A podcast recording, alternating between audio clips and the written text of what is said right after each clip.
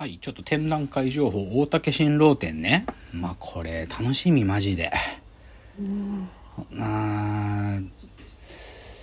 その2006年にさ、東京都現代美術館で前景っていう、前景展っていうのがあったのね。本当に大竹新郎が生まれてから2006年までの全作品出すっていう、これもクレイジーな展示会だ、展覧会だったけど、これ以来だから、またクレイジーな感じになってるんだと思うよ。だってもう、近代美術館のさ、屋根のとこにさ、あの人宇和島出身でさ、宇和島の、あの、JR の駅がぶっ壊した時に、宇和島駅っていうなんかネオンサインみたいなやつ、あの人いろんなのもらってくる人なのよ。で、そのもらってきた宇和島駅っていうでっけえ、そのネオンサインのやつ、今国立、あの、近代美術館とこボーコンでくっついてんだから今。国立現代美術館が、あ、近代美術館がなぜか宇和島になってんだ今。ね、あるあるのこれ大竹新郎のイベントあるあるな。こうすぐ、どこでもすぐ宇和島になるからさ。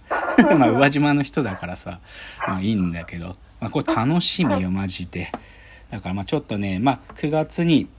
まあ天野さんに会えたら最高だね。で、11月に大竹新路展があるので、あの、まあこういう展覧会近いっていうのは楽しみっていうのが最初の話題。じゃあ次ね、あの、エンタメ放談2個目のテーマは映画あれこれという話しましょうか。はい。あの、先週予告したんですけど、あの、映画ビリーバーズというのを見てきました、私は。その山本直樹さんっていうね、もう凄まじい漫画家原作、漫画家さんの原作を、あの、アルプススタンドの端の方とかを撮った監督さんが撮った映画なんだけど、まあ、要はカルト宗教について書いた映画です。うん、カルト宗教。まあ、あれ、オウム真理教を多分モチーフにしてるんだけど、本当にね、その、なんていうの？す教祖が言ってることがね、怪しいわけよ。でもその怪しい話をもうひたすら、なんていうかな、無人島でのそのね、なんていうかな、孤島体験っていうので、多分そういうなんか、し宗教体験をするためのなんか、そのプログラムなんだけど、無人島に3人の男女がいて、そこで、まあ、ひたすらね、こう、ゆ、その宗教は夢が大事なんだけど、夢で見たことをどんだけ鮮明に覚えているかどうかで、自分の下脱状態が近いかどうかっていうのをし分かってくるみたいなことなんらしいんだよ。だから毎夜寝て、ゆ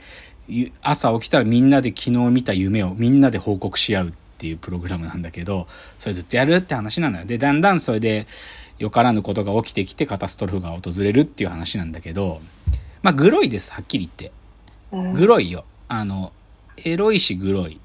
あの、えちょ、まあ、山本直樹自身の漫画はそういう側面があるんで、まあちょっとその体制がない人はあんまり見たらって言わな、言えないけど、でもね、見てて僕分かったことね、なんでこの人たちにこういうプログラムが必要なのかな、みたいなこと考えた時ね、すごい端的に言うとね、性愛？性愛、要はセックスだね。性愛によるその人への承認を感じたことがない人たちって感じ。なんでこの結論を言うかっていうと、はっきり言ってその3人の男女がある時、そのうちの2人がもう性愛によって結ばれてしまうんだよ。そうすると、その瞬間にこのプログラムが必要ないものに一瞬で変わるの、もうマジで。うんうん、だからある意味その性愛っていうしある種の包摂を持たない人たちの埋め合わせの存在としてのカルト宗教っていうことがまあ多分はっきりと描かれるんだけどうんでももうちょもうちょい僕の違った解釈を言えばねなんかねモテたことがある人とかまあそれはちょっと言い過ぎだけど本当に人好きになったことある人だったら、これは必要ないプログラムなんだろうなって感じがするんだよね。うんなんかね。で、それはまあでも、もうちょっと講義に解釈すれば、性愛における包摂ってことを多分、失っている人たちね、体験したことがない人たちの話だなと思いましたね。うんまあでもまあちょっとね近近くまあその宗教ネタはやろうと思うのでその材料としては悪くなかったですよ。ううんん、っていう感じ。あとねこれね見てないんだけどなんかねちょっとねこれえっと思ってあのね今ねサバ缶サバ缶って映画っていうの知ってる？サバ缶っていうねああのね、長崎の小学生の男の子2人のお話らしいんだけど、で僕正直ノーマークだった。なんかこんなヒューマンじみたもんって思ってて、他にも、だから男の子、友達の男の子2人がちょっと夏の小ちっちゃい冒険するみたいな話らしいんだけど、お父さんが竹原ピストルで、お母さんが小野町子でみたいな。で、草薙剛がなんかこういう役で出ててみたいな感じで、うーん、なんかヒューマンっぽいけどなとか思って舐めてたの。僕、まあ見ねえだろうなと思ってたんだけど、これがさ、評判が高いのよ。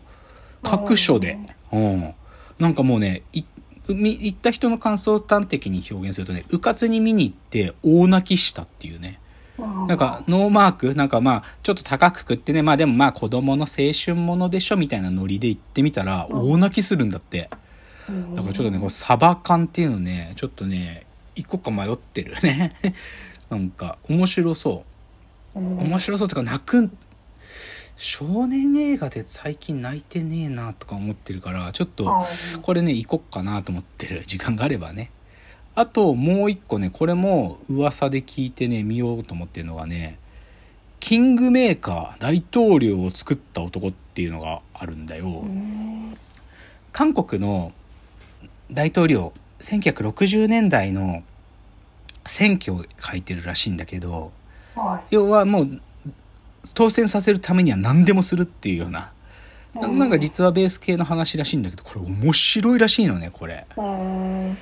いや、なんかまあ韓国のさ、その、まだ軍事独裁政権だった頃の物語って実は結構面白くて、とか、まあだから要はまだ民主化される前だからえぐいさ、そういう政治闘争が行われてた時代のやつって結構グロいから面白いんだよ。なんか前にね、紹介したんだけど、KCIA ナムさんの部長たちっていう、あのー、パク・クネの親父だった、あの、韓国が革命が起こった後の軍事独裁政権の十何年間大統領やってたやつを、その、ナンバー2がぶぶ殺すっていう話なんだけど、これ事実なんだけど、それと同じような雰囲気漂ってる、これ。で、なんか、レビュー聞くと、確かにそういう雰囲気の評価を語ってる人が多いね。だから多分これこれもね見に行くと思う。なんで不意に評価が高まってるサバ缶ってやつとキングメーカー大統領を作った男っつうのは多分僕近く見に行きますよ、うん、でねじゃちょっとみ今ちょっとまだ見てないやつでこれから見ようと思ってる話しちゃったけど、見たやつでねちょっとなんか話したいとねあの最近ね疲れてもう寝ようと思って寝落ちするために流してる動画とかがあるんだけど、はい、その一個で、経済小説もの って僕は呼んでるんだけど、はい、経済小説ものだから、例えば、高杉亮あの、先週紹介した金融不食レッドとかって、もともとは高杉亮さんの小説を、まあ、映像にしたものだし、他にも例えば、ハゲタカとかね、真山仁のハゲタカとかって、ああいうビビジネスのシーンの